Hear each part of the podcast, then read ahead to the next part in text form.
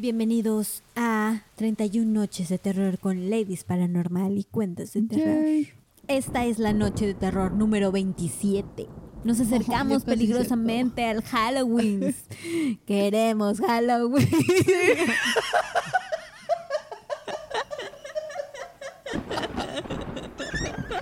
Me encantó. Un minuto y 37 segundos más tarde. Disculpa a todos. Fue el mejor intro de la vida, no mames. Ay, no. Ustedes están escuchando esto editado, pero Es que mételos en contexto, él es lo que me dijiste. nos acaba de dar un ataque de risa de como un minuto. No sé por qué. Este intro lo escribí como con cuatro pumpkin spice lattes encima. Y lo escribí muy, muy hiperactiva. Ay, Dios. Y no, no me salió igual cuando lo escribí. Estoy tratando de leerlo ahorita, discúlpenme. Creo que ha sido el mejor intro en el especial, no manches. Gracias a tus Ay, cuatro no so- Pumping Spice. Perdón, perdón. Ay. Ah, ya, Sí. gobiernate, Brisa, ya. Wow. Eh, bueno, este, sí, que estaba diciendo así, bueno, esta es la noche número 27. No se puede poner más Halloweens que esto, Karen. Así es. Y hoy, porque hoy te traigo la leyenda del Dula. Ay, perdón, voy a estar todo el episodio riéndome, yo creo. ¿Del qué? El Dulahan. Karen, pon atención, esta leyenda está canija. Oh my god, a ver, venga.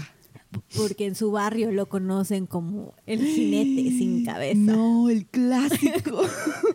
Se me haga reír más, por favor. Los ojitos de Karen todos. Sí, los tuyos también. Hasta ahorita quitar los lentes.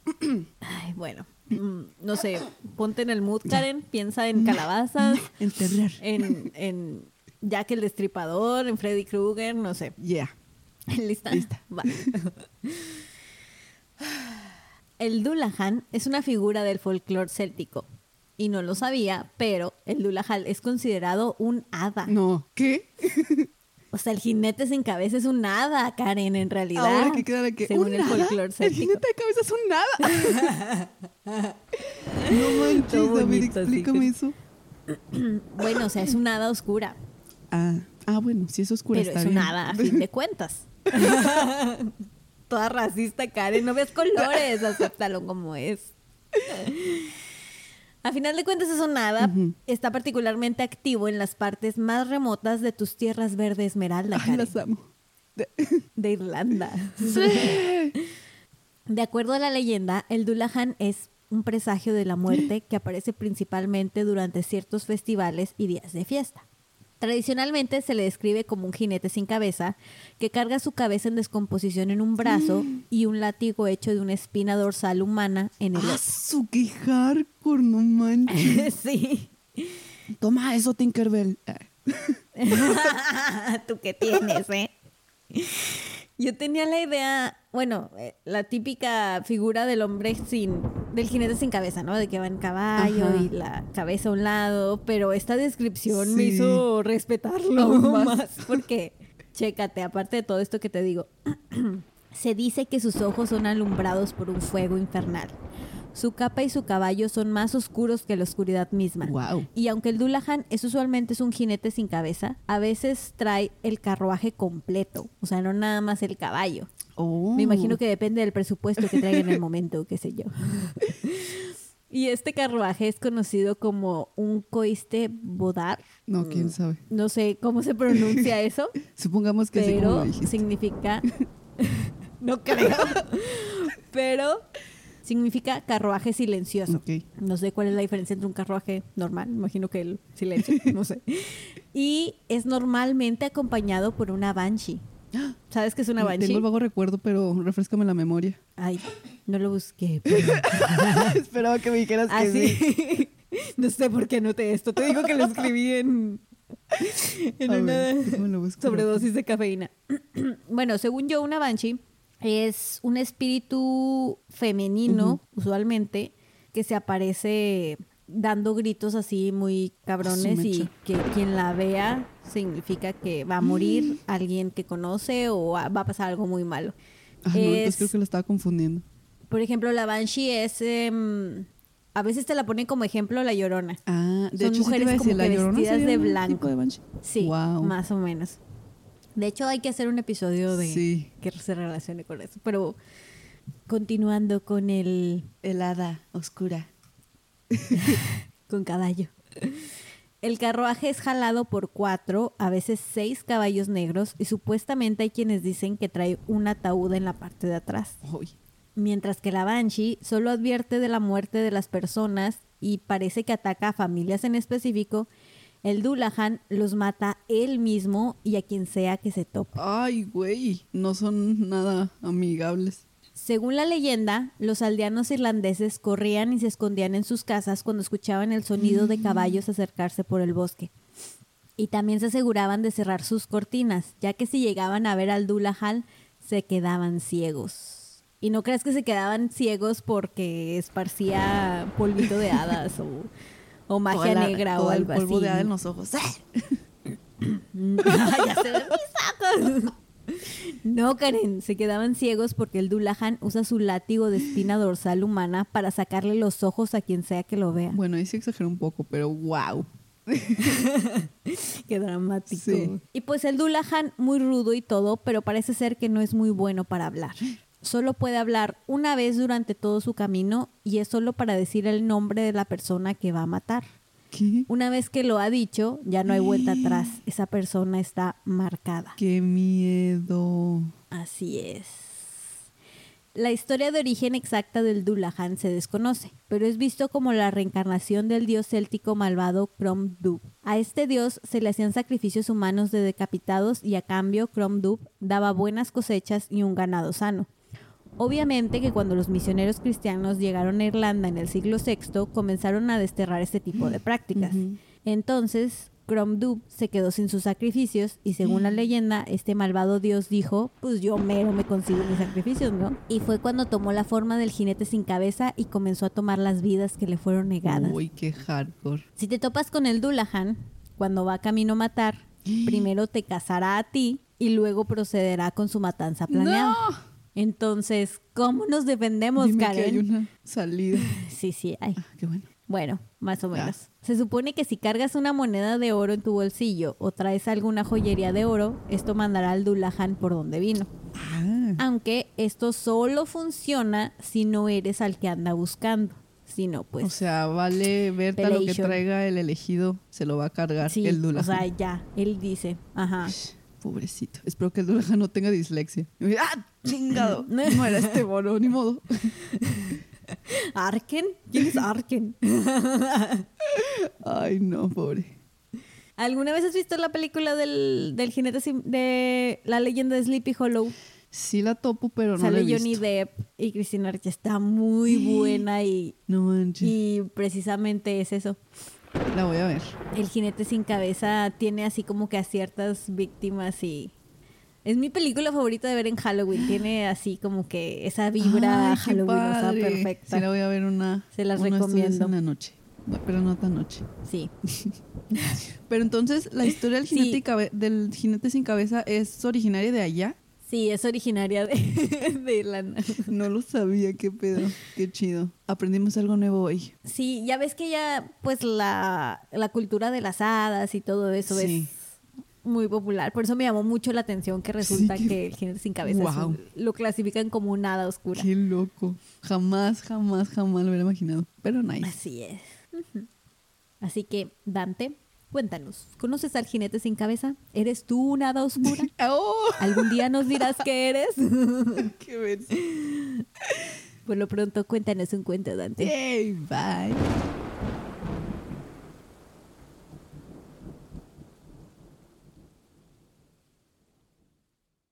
Buenas noches, ladies. Espero que disfruten de este clásico cuento tanto como yo. Su leyenda es bien conocida por todo el noreste de los Estados Unidos. Es un monstruo clásico cuyas apariciones son legendarias, haciéndole protagonista de una innumerable cantidad de cuentos, relatos, películas y shows en vivo. Hablo de la mismísima leyenda de Sleepy Hollow, el jinete sin cabeza. Su historia es la de un mercenario que comandaba caballerías y pelotones, siendo el campo de batalla el sitio donde más cómodo se sentía, montando su caballo negro más alto que cualquier otro y cercenando cabezas a diestra y siniestra, blandiendo su espada y su hacha al mismo tiempo. El jinete asesinaba indiscriminadamente, pues dicen que ya en el fulgor del enfrentamiento no distinguía entre amigos o enemigos, masacrando así a los aliados que se le pusieran enfrente. Fue hasta que se cruzó en solitario contra una compañía de cuatro soldados contra quienes no fue rival, y le dieron muerte de la misma manera que él lo había hecho cientos de veces cortaron su cabeza y lo enterraron en tierras no benditas.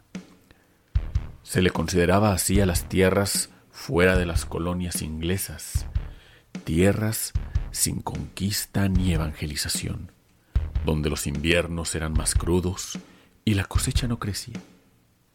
Su caballo negro fue enterrado junto con él en la fosa donde los metieron. Años pasaron pero los cadáveres no se descompusieron. Fue enterrado tan debajo de la tierra sin vida que no hubo organismos que los comieran, y su tumba era tan fría que los cuerpos se conservaron en perfectas condiciones. Se cree que el espíritu maligno del jinete fue expulsado de vuelta del infierno para vagar en la tierra hasta el final de los tiempos, dándose origen al tormento para todos los pobladores de las colonias cercanas, pues en una noche fatídica y trágica de octubre, el jinete y corcel se levantaron de la muerte removiendo la tierra maldita de su temporal tumba. El jinete tomó sus viejas armas y montó a su bestia en busca de dar muerte a los asesinos, así como a sus descendientes. Resulta que fueron los mismos colonos los que le mandaron a matar, por lo que el enemigo estaba cerca. Aún sin su cabeza, el sentimiento de venganza guiaba al jinete por donde tenía que, llegando así a la casa del primer soldado. Desmontó de su silla y abrió la puerta de madera con una sola patada firme y autoritaria. El soldado aún cenaba en compañía de su esposa quien al ver al hombre sin cabeza entrar a su casa armado, sufrió de un afarto que la fulminó. El soldado tomó un par de cuchillos para carne y combatió por breves instantes al jinete, quien cortó su cabeza al primer intento de un solo tajo. Igualmente, cortó la cabeza de la esposa que yacía muerta ya en el piso, y sin un costal donde almacenar sus trofeos, amarró las cabezas cercenadas de las cabelleras a un costado de su silla, a modo de aviso para sus próximas víctimas. Llegó a la segunda casa, de nuevo entró usando la fuerza, y fue recibido por una ráfaga de disparos provenientes de los mosquetes del soldado retirado y sus dos hijos adolescentes, quienes ya habían escuchado los gritos y la pelea de la casa anterior a unas cuantas yardas de la suya, por lo que se prepararon para cualquier intruso, obviamente sin esperar que fuera el mismo jinete que habían enterrado hace tiempo tiempo ya. La pechera del jinete tenía tres agujeros humeantes por donde las balas habían penetrado el cuerpo, pero aún así éste se levantó y empuñó sus armas listo para reclamar sus cabezas. Sus tres contrincantes eran fieros, pero no era una pelea justa, pues el jinete no podía perder.